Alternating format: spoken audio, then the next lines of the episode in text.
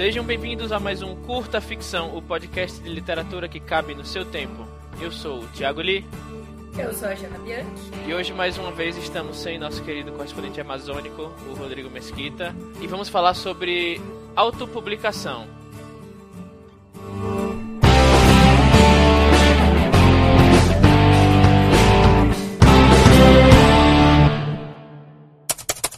A gente tem várias ideias de pauta, né, com convidados, sem convidados, e mas às vezes temos algumas indicações que recebemos de ouvintes que chegam tão em boa hora que a gente acaba passando na frente das nossas próprias ideias. Hoje, é um, o nosso tema é uma sugestão da Isa Próspero e resolvemos falar sobre autopublicação. É, a Isa Próspero é uma amiga nossa aqui do Facebook, tá nos grupos aí, no CAF, no grupo do Scooby e tal. Ela escreve lá pro site Sem Serifa, a gente vai até deixar os links aqui no post. E vários livros legais de ficção científica e fantasia passaram pelas mãos dela, porque ela faz serviço de tradução, copydesk, revisão para algumas editoras legais. A gente também vai deixar os contatos dela aqui. Foi uma ótima ideia essa de autopublicação, já que eu e Li somos autopublicados, né? Então vai ser legal. É, eu acho que é um tema que é bem interessante aqui para o nosso público. Acho que é o, pessoal estava esperando bastante esse, a gente falar disso. E a melhor forma de falar sobre a autopublicação é explicar primeiro, antes de tudo, as principais modalidades né, do mercado editorial brasileiro, mas no, no geral também. De forma simplificada, dá para dividir as editoras do mercado em três grupos, de acordo com o fluxo de dinheiro, né, entre o autor, a editora, os prestadores de serviços, leitor. Em primeiro lugar, vem a publicação convencional, que é a que a gente está acostumado, né, que a editora paga os serviços editoriais e o autor não tem nenhum risco, né? Então o autor não tem que retirar nenhum dinheiro do bolso. E a editora ela paga, é, acaba pagando o autor, com ou sem adiantamento. É, e aí se essa publicação não vender, todo o prejuízo vai caber apenas à editora. Então, assim, no pior, na pior das hipóteses, o autor só recebe aquele adiantamento ou você quer recebe nada. Então a gente tem como exemplos desses, dessas editoras convencionais grandes e médias editoras, como por exemplo Companhia das Letras, Intrínseca, Leia, né, as que vem à cabeça, a Aleph, que é um pouco menor, e até outras editoras menorzinhas, como por exemplo a Draco e a Dame Blanche, que é uma editora nova aí no formato convencional. Que é a sua editora, inclusive. Que é a minha editora, que foi, foi um comentário totalmente casual. Exato, a editora que tem os direitos do lucro. Bom, segunda forma né, de, de publicação é a de coparticipação do autor. A editora ela paga os serviços editoriais aos fornecedores e o autor também ele também entra com dinheiro próprio né, para pagar esses serviços e impressão, uma parte ou até mesmo toda a tiragem, enfim.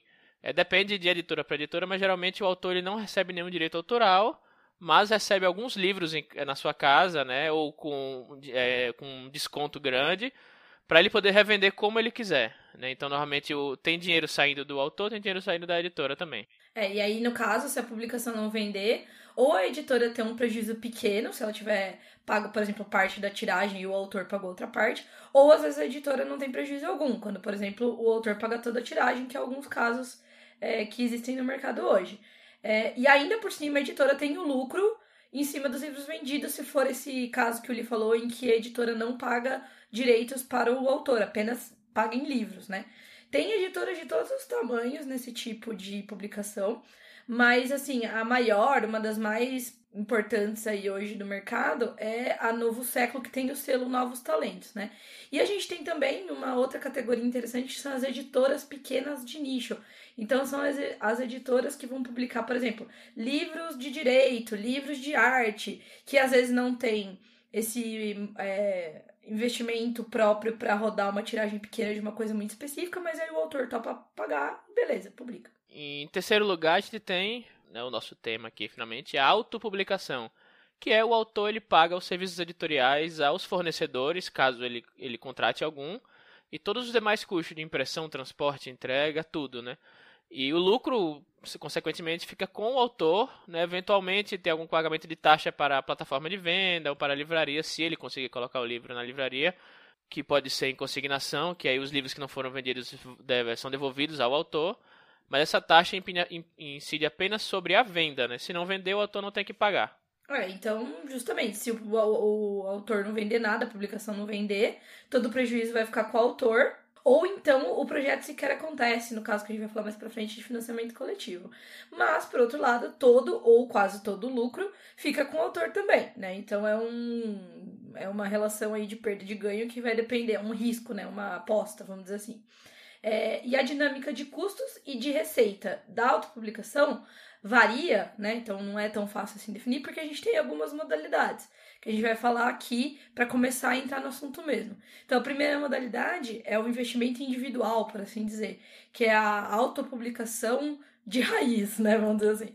Que é o, quando o autor, tipo, não é autopublicação na tela, é que é quando o autor paga tudo do bolso, mas ele fica com todo o lucro e ele não tem nenhuma previsão de resultados do projeto antes de começar as vendas. Ou seja, ele vai, imprime quantos livros ele achar, der na telha dele que vai vender, sem saber se ele vai vender, se ele tem potencial, se ele tem espaço para vender aquilo. Quer dizer, né? Dá para saber se você fizer umas pequenas análises, mas não é nada definido. Isso, isso incide num, num risco grande, né? Caso, principalmente se o autor não souber muito bem o que está fazendo que tem muitos casos por aí. E um outro caso aí de autopublicação é o financiamento coletivo, né, em que os leitores pagam parte do custo dos livros né, antes mesmo de, de iniciar o projeto. Né, o levantamento da verba serve já como uma pré-venda. Né? A gente tem vários sites aí como o Catarse, né, o Kickstarter, que é o site gringo. Mas se o montante né, do projeto não for atingido, ou seja, se não tiver gente interessada o suficiente, o projeto nem começa. O autor ele vai, ele perdeu acho que mais tempo investido do que dinheiro, ah, né, por assim dizer. E o Catarse, por exemplo, que eu falei, ele cobra 13% sobre o montante e o resto do dinheiro vai para o autor para ele montar o, o, projeto dele. É, inclusive tem aí um riscozinho básico de se o autor não souber estimar certinho os custos e tal, ele pode acabar ficando com prejuízo ou não, se ele fizer lá os custos certinho, ele paga tudo e ainda provavelmente ainda sobra parte da tiragem para ele vender depois, né?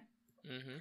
Outra modalidade é, que é, é, a digital. Na verdade, ela pode encaixar nessas outras modalidades que a gente falou, mas acho que ela é um pouquinho diferente pela maneira de distribuição, né? Então, assim, ela é similar à publicação individual, mas nesse caso o autor gasta menos, porque ele só precisa pagar os serviços editoriais. Uma coisa que a gente vai falar um pouco mais pra frente. É, a gente não precisa imprimir, né? Então não tem esses custos, tampouco distribuir e tal. E a principal plataforma é a KDP da Amazon, né? Que é o Kindle Direct Publishing. E ele paga entre 35% ou. Ah, 70%. Na verdade, assim, ele paga ou 35% ou 70% do preço de capa pro autor. Vai depender da modalidade, que a gente não vai entrar muito em questão aqui. Mas, de todo modo, o restante do valor do preço de capa que você mesmo, como autor, define lá, fica pra Amazon e o resto é seu, livre. Bom, continuando, o, a publicação por demanda é uma outra modalidade da publicação independente em que o autor usa uma plataforma de impressão por demanda para produzir, vender e enviar o livro para o leitor.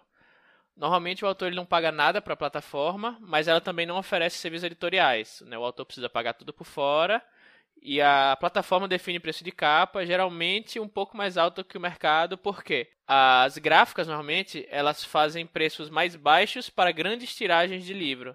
E se você está vendendo por demanda, ou seja, a impressão é feita por venda, o preço do livro com certeza vai encarecer bastante.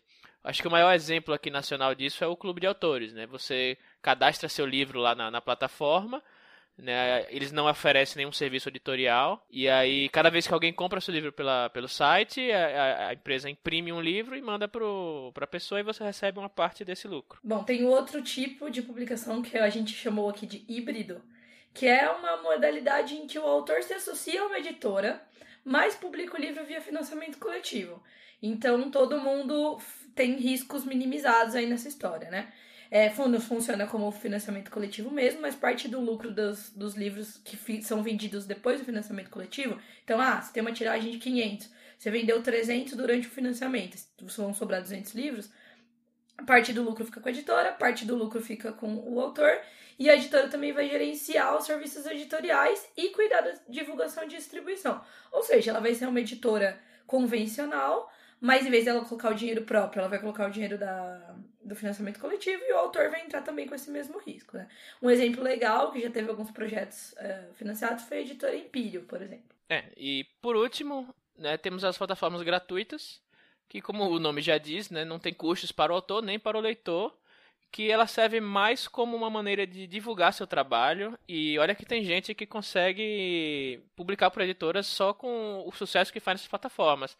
Um exemplo dela é o Wattpad, acho que é o maior exemplo que tem. É, e também tem até plataformas de fanfic na internet, tipo Nia Fanfiction. E apesar de ser algo que assim não tem nenhum nenhuma previsão de lucro, né, de dinheiro para o autor, nem para ninguém envolvido, né, a não ser o próprio Watchpad, né. Apesar disso, é um, um, bom, um bom jeito, se você souber usar, é um bom jeito de você conseguir um público aí, melhor, conseguir feedback, melhorar seu, seu texto, para quem sabe no futuro você estar tá publicando por outras formas.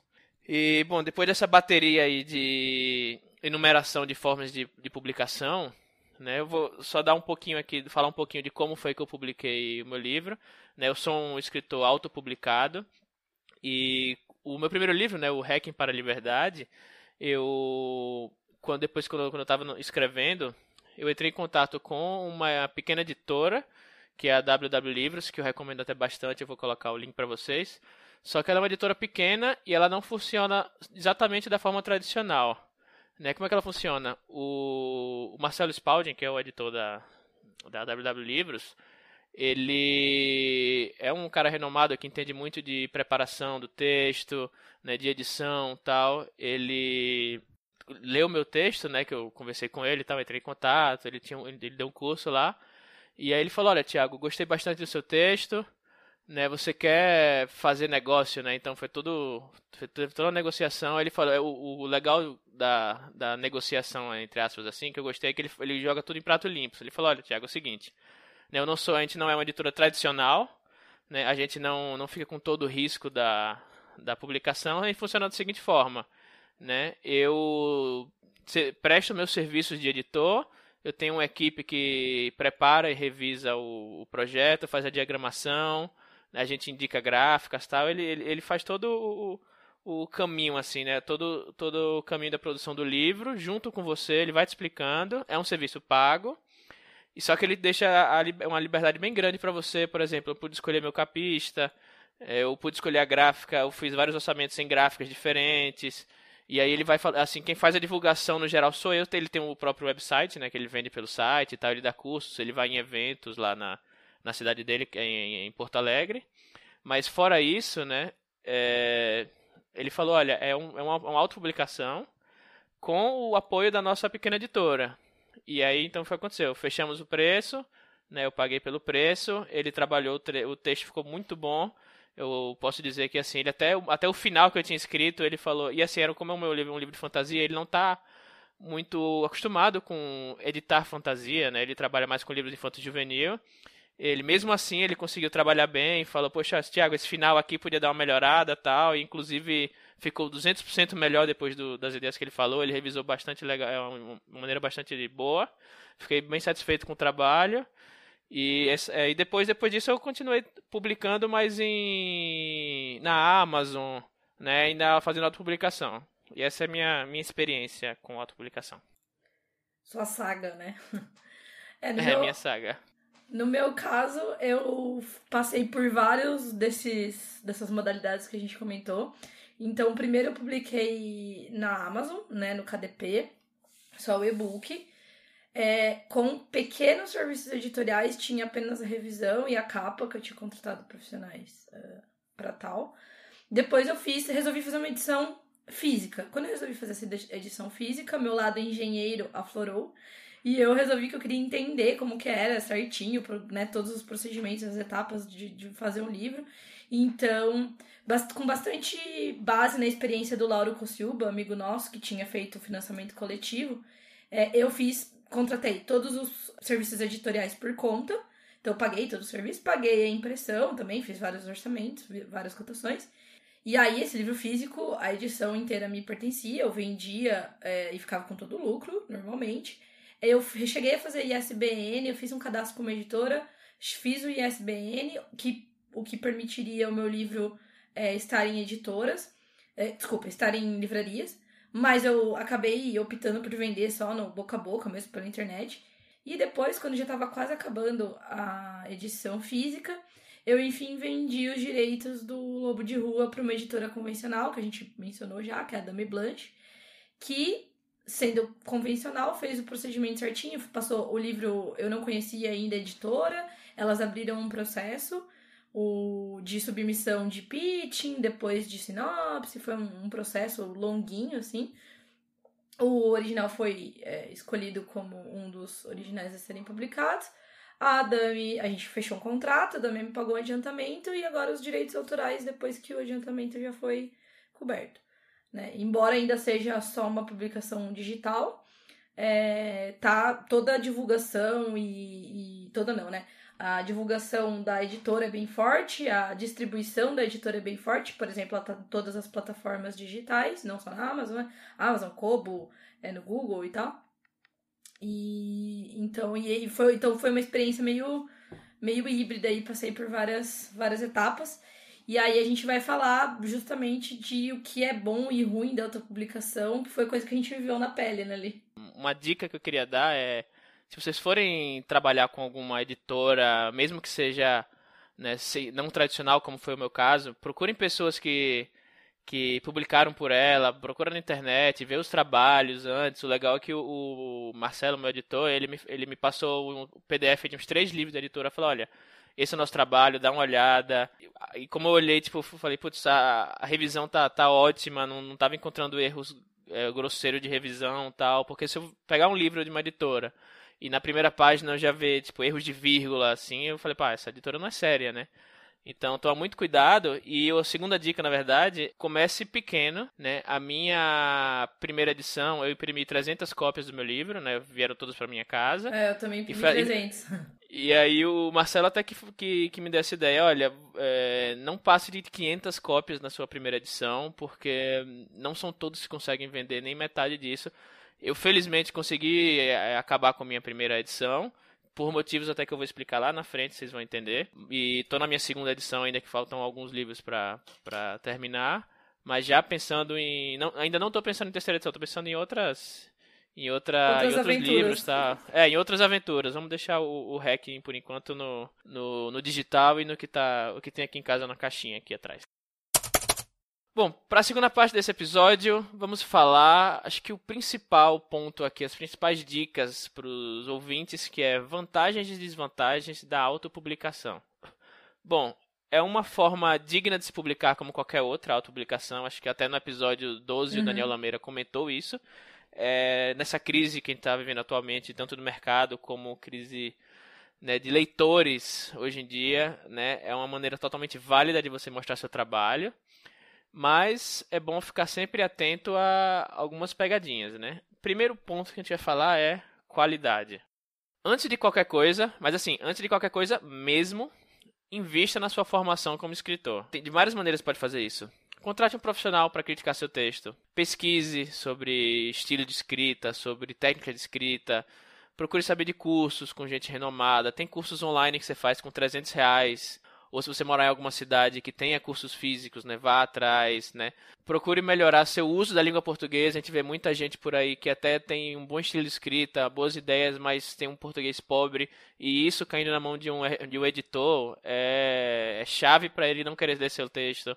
Né? Aprenda sobre a, a, arte, né? sobre as técnicas que dão suporte a esta arte de, que é escrita, né? E como, citando novamente o Lameira, né, do, do, episódio 12, né, é difícil prosperar no mercado que a gente está hoje em dia, mas se você não investe em qualidade, nem adianta tentar. Né? Se o seu objetivo é simplesmente ganhar dinheiro, né, uhum. né, vai fazer outra coisa, porque a escrita é a pior forma de você ganhar dinheiro. Ganhar dinheiro fácil, não, né? né? E outra coisa, se você está procurando uma fórmula mágica, também não é seu lugar né, autopublicação, se você pegar 10 pessoas aí que conseguiram prosperar com autopublicação, perguntar para cada uma, cada um vai te dar uma resposta diferente da, do que conseguiu fazer para poder prosperar. É, cada experiência é única. Nesse quesito de qualidade, a autopublicação pode ser traiçoeira, assim, porque em alguma dessas modalidades que a gente falou de publicação, não existe a curadoria de conteúdo tampouco um preparo do original. Então, se você faz um. Escrevi aqui, vou publicar, hoje você pode. Você pode entrar lá no KDP, colocar o texto que você acabou de bater aqui no seu teclado e, e postar. É, mesmo que você estude e saiba o que você está fazendo, ainda é importante ter uma. passar esse texto para pessoas. Ou leitores beta, por exemplo, não precisam ser profissionais nem nada, só pessoas que leriam o seu livro. É, mas, se possível, por pessoas que podem melhorar o seu texto em vários sentidos. Então, por exemplo, um editor freelance, né? Se você não quer procurar uma editora agora, quer se autopublicar, às vezes pode ser uma boa opção você procurar um editor freelance, que vai adequar o seu original, vai fazer uma primeira análise, e às vezes até te dissuadir daquela publicação se não for o momento. Claro que isso vai depender do seu objetivo. Então você tem o objetivo de lançar um livro ali só para os seus amigos, para sua família, ou só realizar o seu sonho de escrever um livro e publicar. Se isso é o seu objetivo, legal, daí você vai ter algumas expectativas.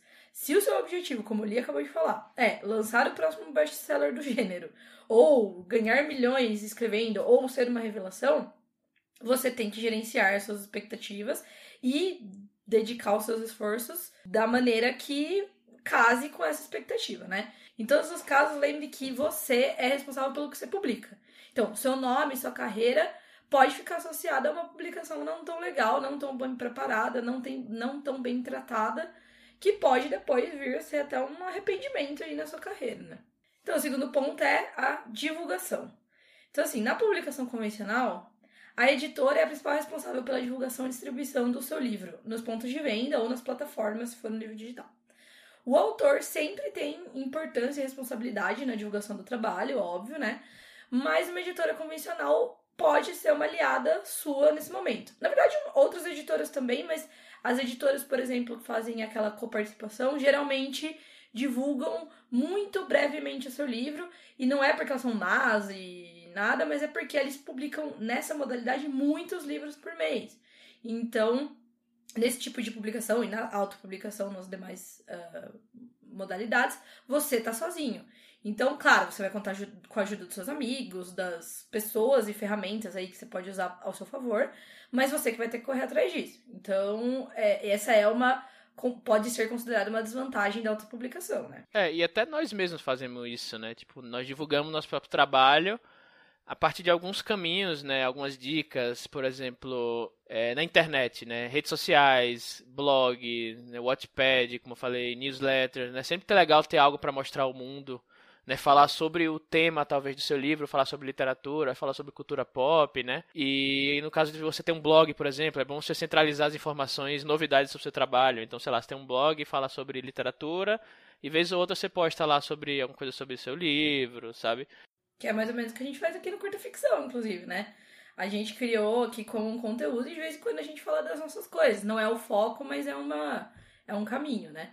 E aí, assim, além disso, quando você tem é, você tá ativo nas redes sociais e tem blogs, newsletter e outros meios ali em que você tá sempre postando conteúdo, o seu nome começa a ficar familiar no meio. Então, assim, as pessoas lembram de você na hora de convidar alguém para falar sobre tal assunto. As pessoas lembram de você quando você vai a algum evento, alguma coisa. Então, assim, se envolva com as pessoas que têm os mesmos interesses que você. Nem que seja só pela internet. E não é assim, não se envolva de uma maneira interesseira. É uma coisa muito simbiótica. Você conhece pessoas que gostam da mesma coisa que você, que estão fazendo a mesma coisa que você, e a tendência é que você só arrume aliados, né? Sim, e dica, não fique fazendo inimizade também na internet, falando mal de quem faz resenha ruim do seu livro. Mas se você não gosta da pessoa, não sei, sabe, tipo, simplesmente ignora, se ela tá te atrapalhando, enfim, não vai, não vai agregar nada a você ficar falando na internet publicamente coisas ruins. E essas ferramentas também você cria conteúdo né, relacionado ao tema da sua escrita, como eu falei, né, para criar também uma base de público. É, como eu falei, o primeiro passo é melhore a sua escrita, qualidade, e aí quando você acha, pô, tem uma qualidade bacana para publicar alguma coisa e mostrar para o mundo, né? Vamos criar uma, uma base para eu ter público para mostrar, né? Um bom exemplo aí é o, o Vilto Reis, lá do, do Homo Literatus, né, do podcast O 30 Minutos, que o portal dele, o blog dele, né, e, do, e dos outros que compõem também o, o blog, né, tem uma quantidade enorme de conteúdo sobre literatura, sobre cultura pop, sobre escrita, né? E aí ele lançou o primeiro livro dele recentemente ano passado, num financiamento coletivo e foi um sucesso, porque ele tinha um público, né, que um público cativo que acompanhava os trabalhos dele, e isso ajudou ele a, a financiar o livro dele. Um outro ponto também, né, fora da internet, para divulgar seu trabalho, esse aí eu posso falar um pouquinho mais, porque eu participo bastante, são eventos físicos.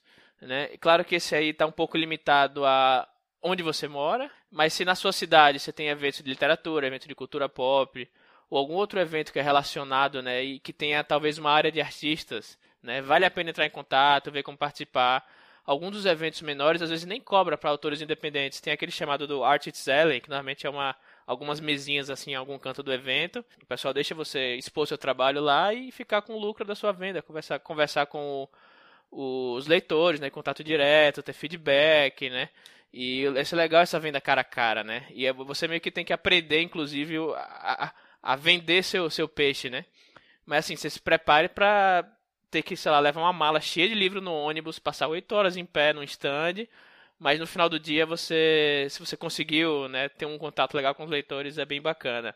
E tem um, um caso bem legal que aconteceu comigo, que foi no, no início do ano passado, no, acho que em março de 2016, eu fui num evento lá numa um bairro de periferia aqui em São Paulo, capital, e era um evento de literatura. Foi bem bacana, tá? Eu tinha gente de, de escola pública indo, né?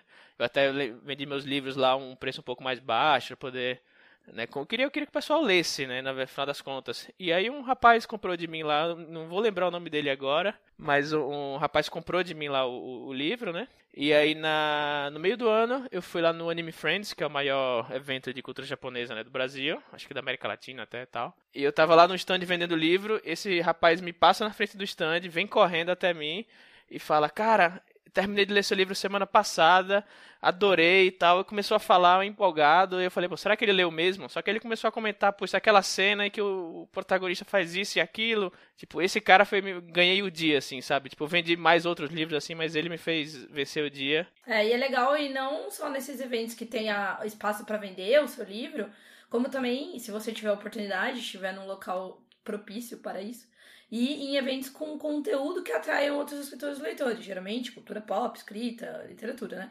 Então, é legal também lançamento de livros de colegas, que, né, inclusive, assim, é legal você ir para prestigiar, comprar o livro, fomentar a produção nacional com o que interessa, em, em, entre aspas, que é o dinheiro que vai fazer é, esse mercado mudar mesmo. E em palestra, eventos de blogs, por exemplo, o pessoal do Rus Geek em São Paulo faz eventos que acho que, sei lá, mensais a cada dois meses. E, de novo, né? Além de você conhecer pessoas que podem, inclusive, vir no futuro a serem companheiros ou prestadores de serviço para você, porque daí você vai eventualmente encontrar pessoas capistas, revisores e tudo mais, você tem a oportunidade de tornar o seu nome e o seu rosto conhecido. E, né, é super legal, assim, é super divertido falar do que a gente gosta, né?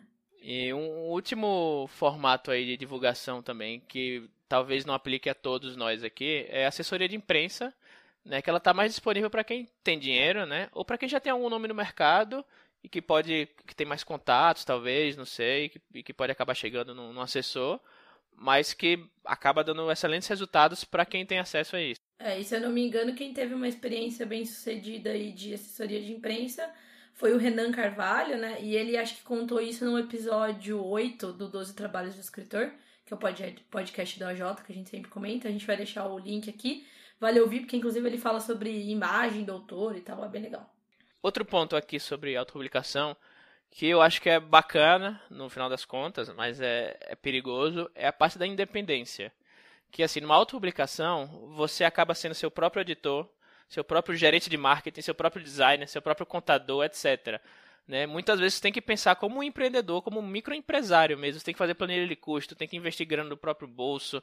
Ou seja, tudo que envolve sua publicação vai depender de você e das pessoas que você contratar. Né? Uma dica importantíssima para isso é tenha bom relacionamento com profissionais sérios de qualidade. Contrate bons capistas, diagramadores, revisores, editores, preparadores, designers, ou seja, é, cerque-se de pessoas sérias, mas para isso também seja uma, uma pessoa séria né? Você está sendo um, um, empresário, na verdade, né?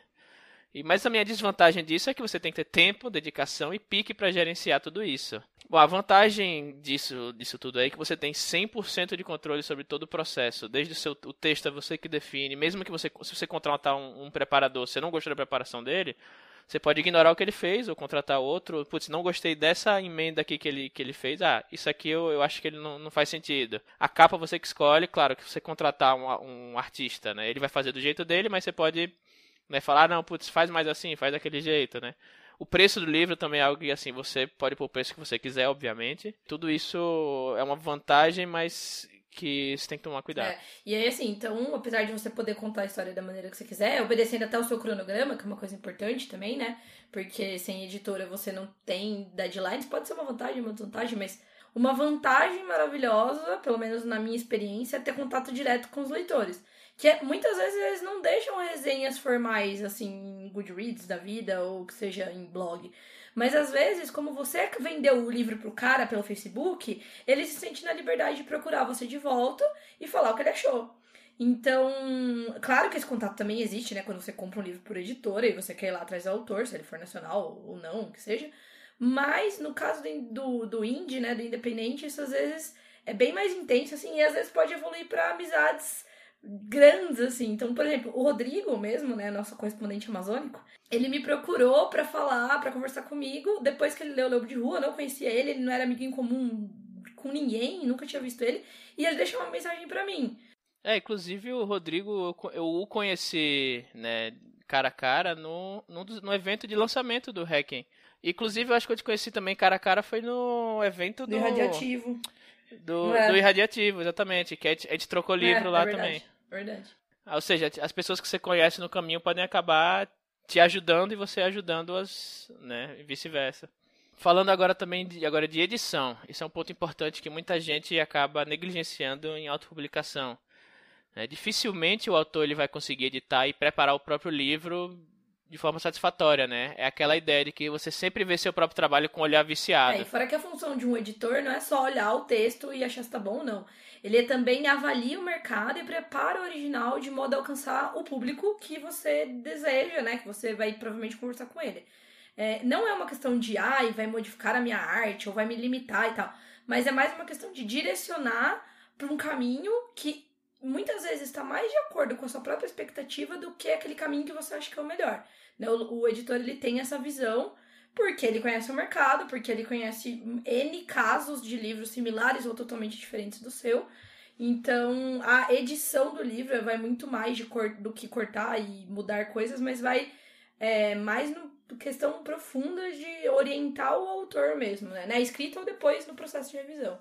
Sim, e se você quer ter uma qualidade no seu texto, né, assim, é, é bem difícil você conseguir pegar essa gama de, de coisas assim só sozinho, né? Então você pode contratar pessoas para isso, né? Como a gente falou antes, né? O primeiro, primeiro profissional que você pode, pode contratar é um editor, né? Que a Jana acabou de falar, que pode te dizer qual o potencial de venda do livro, se o tema é pertinente a, ao mercado atual, pode sugerir mudanças, tanto textuais como visuais até, tipo, ah, muda essa capa, essa capa não vai fazer sucesso, muda o título do livro, por exemplo, né? Tudo isso para deixar o livro mais atrativo para o leitor. E além do editor, você pode contratar um preparador, que esse profissional, né, o preparador leitor crítico, ele vai lapidar seu texto para que fique mais claro, mais enxuto e com qualidade. Né? Se o trabalho for feito realmente por um profissional, você pode ter certeza, ele não vai mexer no seu estilo, e as mudanças, né, salvo alguma exceção, elas vão ser benéficas para o seu texto. É, na verdade, assim, é, é como ele falou, a gente tem profissionais que têm escopos diferentes. Então, por exemplo, você tem o copydesk que mexe na, com formação da sentença, a escolha das palavras e tudo mais. Você tem o leitor crítico, que provavelmente vai dar pareceres mais generalizados sobre a história. Mas muitos profissionais hoje é, prestam vários desses serviços. É, na mesma leitura fazem mais de um serviço. Ou às vezes, sei lá, copydesk com revisão, você consegue encontrar. É, acho que a coisa principal aqui, né? Não, não tem uma regra. A coisa principal é você escolher um profissional, senta com ele, independente de rótulos que ele dá para os próprios serviços, que pode ter pequenas mudanças, senta com ele e entende o que, que ele está ofertando por aquele preço. Olha, eu vou pegar frase por frase sua, reformular e também pegar tipos uh, e erros de digitação e outras coisinhas. Ah, então beleza. Então você já aí na sua cabeça pensa, ele está fazendo um copy desk, uma revisão e verifique ali se o preço é condizente. O que importa é alinhar as expectativas do que você vai do que você quer receber, do que ele acha que ele vai fazer, né? É, e por último, o revisor, esse cara ele não vai mexer no conteúdo do seu livro, como faz o leitor crítico, né? Que o leitor crítico ele pode até falar, ah, corta esse personagem, sei lá, tira esse capítulo, por exemplo. Mas o revisor não. Ele vai procurar erro de gramática, erro de ortografia, outros problemas linguísticos, mas não vai mexer no conteúdo geral é, do seu e livro. Não se engane assim, se você acha, não, eu mesmo posso revisar o meu texto. Revisar não é só ler com muita atenção para ver se passou alguma coisa. É um trabalho complexo, é um trabalho perfeccionista. A gente tem N regras. Português é uma língua bem complexa, né? E um texto bem revisado, em especial no mercado independente, que muita coisa é lançada e é divulgada ao mesmo tempo, faz grande diferença. Ou reformulando, um texto mal revisado, em especial dentro do mercado independente, pode ser, assim, primeira frase. A gente já pegou, né, ali? Livro que a primeira sentença separa o sujeito do verbo, por exemplo, com uma vírgula. Sim. Sabe? Tipo, não é por mal, mas é, você já pensa, pô, esse texto foi analisado com, com um rigor que provavelmente sugere que ele não é lá um grande é, texto, né? E aí, por fora, só comentando aqui, a gente tem também os capistas e os diagramadores, que são outros profissionais que vocês podem contratar para fazer a capa e o miolo do seu livro. E lembrando que assim, a capa não é só uma imagem, ela também ajuda a vender o livro, tem uma super ciência por trás da capa, então pode ser um investimento interessante. Claro, você pode fazer as suas capas também, mas você tem que ter na consciência de que não é a mesma coisa que contratar um profissional, a menos que você seja um profissional, obviamente. Agora, só um disclaimer aqui, um aviso bem importante. Se você não puder de jeito nenhum pagar um profissional e for fazer você mesmo a capa, ou for pedir pro seu amigo fazer, sei lá eu, não use material com direitos autorais protegidos na sua capa, né? Uma porque é errado, simples assim, e outra porque isso é uma imagem, né? Puta imagem ruim de você usando o trabalho criativo de outra pessoa. Você, como autor, tem que entender isso, que as pessoas é, merecem receber pela criação delas. Então procure imagens livres, use imagens de bancos e tal. Fazendo uma piada geral de todas essas coisas que a gente falou, de, desde edição, revisão, né, o design do livro, né? Muitos livros amadores que a gente vê por aí acabam não passando por esses passos acima, né? E acabam deixando, sabe, já viu quando você pega aquele livro que você, ou a capa é meio estranha, ou você encontra muitos erros de, de gramática, ou então parece que não faz sentido a, a, as frases uma com a outra, ou enfim, você lê páginas e páginas. Lá, Isso, clichêzão. E aí você já leu 10 páginas e você não sabe ainda, peraí, quem tá falando aqui é o personagem X ou o personagem Y, sabe? Né, pode manchar o seu nome, né, em futuras publicações, se você tiver um livro desses assim, se você tiver um que você não se orgulha, né, tipo, esconde debaixo uhum. da, da, do armário assim, não deixa ninguém cuidado, ver mais. Cuidado, né, porque a internet... Né, por, isso, é né, é cuidado. Já não... Né, e acredite se quiser, já vimos publicações até de editoras, normalmente as menorzinhas assim, né, que tem muitos desses problemas no produto final, erro de, como a Jana falou, erro de revisão, erro de linguagem, né, até capa uhum. usada com sem direitos autorais. Bom, a conclusão então é que assim, ao meu ver, a autopublicação é um caminho super válido e é um e bem disponível é, para quem não tá, não tá podendo investir, sei lá, para entrar no mercado, mas não é um caminho fácil. E tampouco um caminho que você pode tratar de forma leviana. Ah, vou publicar aqui de boa, ninguém vai ver, ou todo mundo vai ver, eu vou virar um best-seller, mas você nem fez uma revisão do livro. Então, assim, decide qual é o seu objetivo ao publicar aquele livro, quem você quer alcançar, o que você quer que aconteça com aquele livro. Faça essas análises aí dos prós e contras que a gente mencionou, não só de autopublicação versus publicação convencional, mas também dentro das modalidades da autopublicação.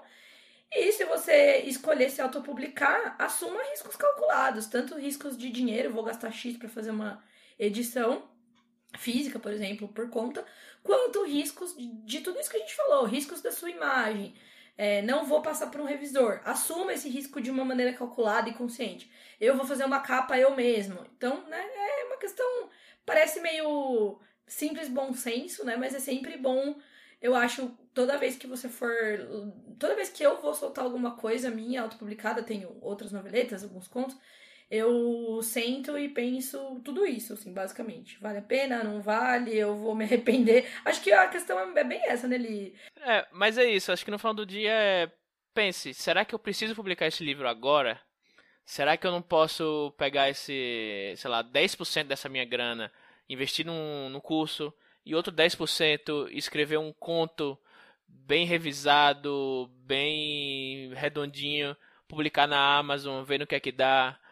Né? Tipo, investir em submeter contos para antologias como a Editora Draco, por exemplo. Enfim, faça as coisas no seu ritmo, mas descubra qual é o seu ritmo, sabe? Bom, para finalizar aqui os jabás de sempre, né? É, como alguns sabem, aí eu tenho um serviço de leitura crítica e preparação de, de revisão de texto. O link vai estar aí no post. Se você quer ter seu texto lido, comentado, criticado, é, clica no link, manda uma mensagem, a gente conversa. E o meu livro Hacking para a Liberdade, eu estou postando ele lá na, no Wattpad, de graça, um capítulo por semana para quem quiser ler. O link também está no post. a gente tem mais um recado. O Rodrigo Van Campen vai abrir mais uma turma da oficina de redação do site Viver da Escrita. Eu já fiz a oficina, eu recomendo pessoalmente, é muito, muito legal. E para os ouvintes do Curta Ficção, Rodrigo vai dar 40% de desconto no valor de qualquer uma das modalidades. Então a gente vai deixar o link aqui embaixo para você entrar, ver o que contempla cada modalidade e se você optar por fazer o curso, no formulário de inscrição, no campo, como você ficou sabendo do curso, é só você informar que você é ouvinte do Curta Ficção que você vai receber 40% de desconto em cima daquele valor que está informado no link. Então é isso, galera. Obrigado. Tchau, gente.